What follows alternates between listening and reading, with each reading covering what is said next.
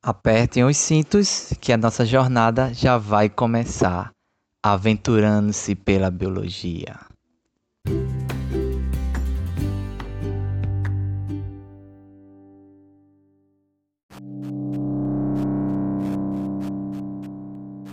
Bom, eu queria te convidar para poder a gente compreender melhor é, sobre duas moléculas que estão aí é, muito relacionadas com o processo da vida.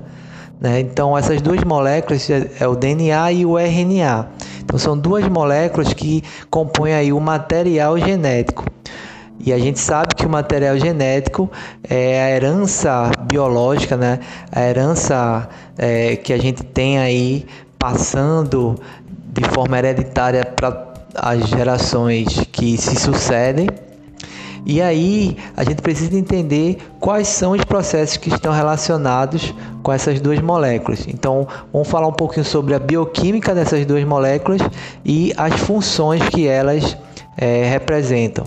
Então, primeiramente, vamos entender o que é DNA e o que é RNA. Pronto, DNA é uma sigla que significa ácido desoxirribonucleico e o RNA seria o ácido ribonucleico. Então essas duas moléculas elas estão é, relacionadas com a transmissão das características hereditárias e a síntese de proteínas, respectivamente. Então, o DNA é responsável pela herança biológica, por transmitir essas características hereditárias, e o RNA ele vai atuar é, diretamente para que ocorra a produção de uma proteína, que é a síntese de proteínas. Então vamos entender como isso ocorre. Então, primeiramente, falando um pouco da bioquímica, a gente tem que entender que esses ácidos nucleicos eles são formados por cadeias de nucleotídeos. E o que é um nucleotídeo? São unidades básicas de qualquer ácido nucleico. Então, esses nucleotídeos eles são trioses. Como assim trioses? Eles, eles são formados por três moléculas, é um trio molecular. Então, que moléculas são essas? Um grupo fosfato, uma pentose e uma base nitrogenada. Então, o nucleotídeo ele é composto, ele é constituído a partir dessas três moléculas aí. Então, tem algumas diferenças em relação ao DNA e o RNA que a gente vai destacar. Bom, primeiramente, ó, existem duas, dois tipos de bases nitrogenadas, as púricas e as pirimídicas. Então, as púricas elas vão apresentar dois anéis cíclicos na sua configuração, na sua estrutura. Então, na ligação entre os elementos desse, dessa molécula, você vai observar dois anéis. Já nas pirimidínicas, né, ou pirimídicas, elas só vão apresentar um único anel. Então, uma diferença entre o DNA e o RNA é que no DNA você vai ter a base pirimidínica timina. Já no RNA você vai ter a uracila. Então, ela, é, essas moléculas, essas bases são exclusivas de cada molécula. O DNA vai ter timina e o RNA vai ter uracila. E aí, a gente tem que entender que essas bases nitrogenadas, elas têm uma correspondência. Então, quando elas forem se ligar formando essa cadeia polinucleotídica, né? Então você vai ter sempre no DNA adenina se ligando com timina e guanina se ligando com citosina. Já no RNA, você vai ter a substituição da timina entrando a uracila.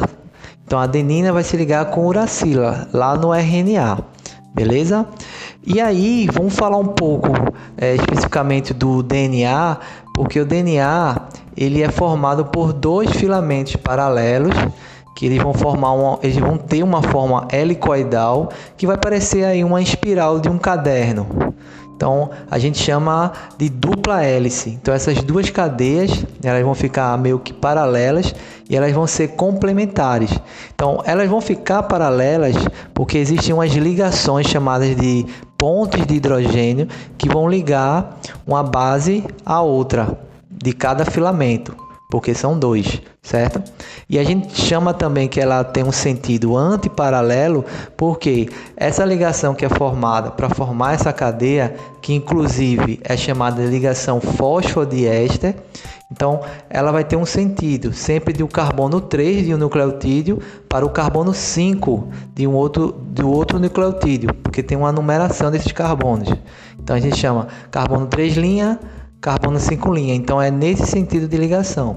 Já na outra fita, a gente vai ter uma inversão. Então, é como se elas estivessem em sentidos diferentes. Uma no sentido para baixo e a outra para cima, vamos dizer assim. E aí, como elas têm esse sentido oposto, são antiparalelas, então você vai ter aí a forma famosa né, do DNA, que vai parecer aquela espiral com dupla hélice que a gente vê bastante em imagens, não é isso? Então, uma coisa também que a gente precisa saber é como é que se forma o DNA.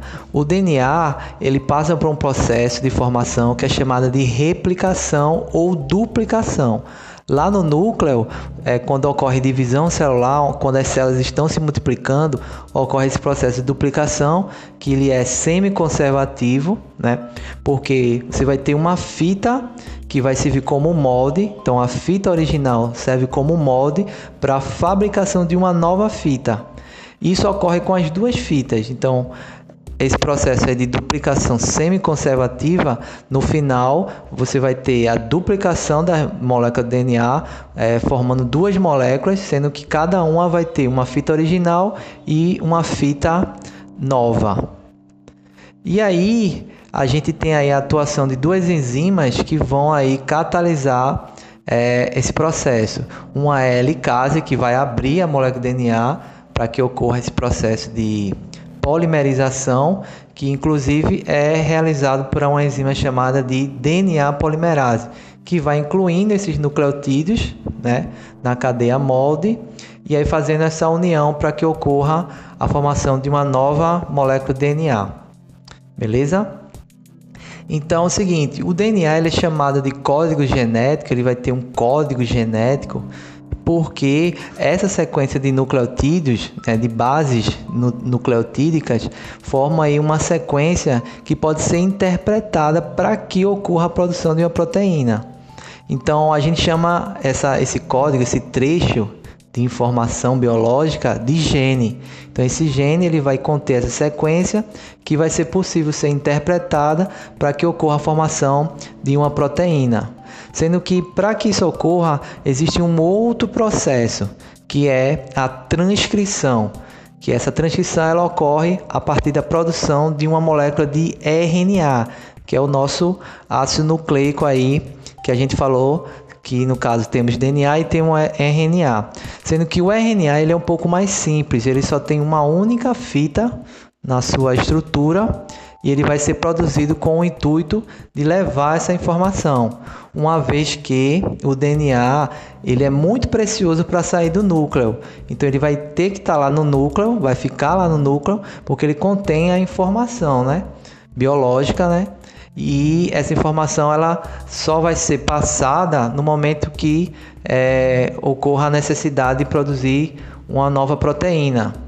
E aí vai ocorrer esse processo de transcrição para que essa informação seja levada para o ribossomo, que é a organela responsável pela síntese de proteína. Vamos falar um pouquinho sobre as diferenças do DNA e do RNA para depois que a gente entenda melhor esse processo de transcrição. Então a gente tem aí os tipos de pentoses. No DNA eu tenho desoxirribose e no RNA eu vou ter a ribose. Em relação às bases púricas, o DNA ele tem adenina e guanina, o RNA também, adenina e guanina. Sendo que nas bases pirimídicas, no DNA eu vou ter timina e citosina, e no RNA eu só vou ter uracila e citosina. Então eu tenho uma substituição aí. No lugar de timina eu tenho uracila. Em relação à estrutura, o DNA tem duas cadeias e o RNA só tem uma. E no caso, a função, o DNA possui a informação genética e o RNA ele vai desencadear o processo de síntese de proteína, beleza?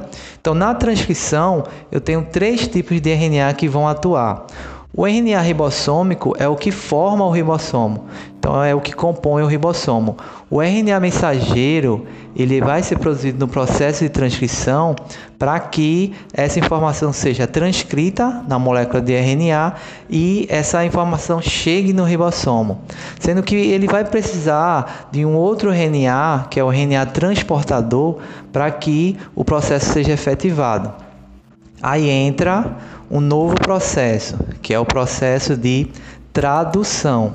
No processo de tradução, o que é que vai ocorrer?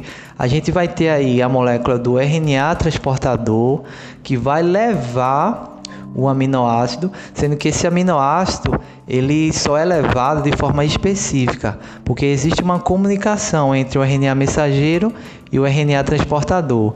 É por, porque eles têm um, um, um sítio que é chamado de códon e anticódon. Então, no RNA mensageiro tem um códon que, na verdade, é uma trinca de nucleotídeos específicos, e no anticódon eu tenho o, o molde, o contramolde, na verdade. Então, eles se encaixam e essa afinidade aí faz com que é, tenha aí a comunicação para que se tenha o aminoácido específico para que componha a cadeia que vai ser formada, né, a cadeia poli, é, polinucleotídica, né, que veio do DNA.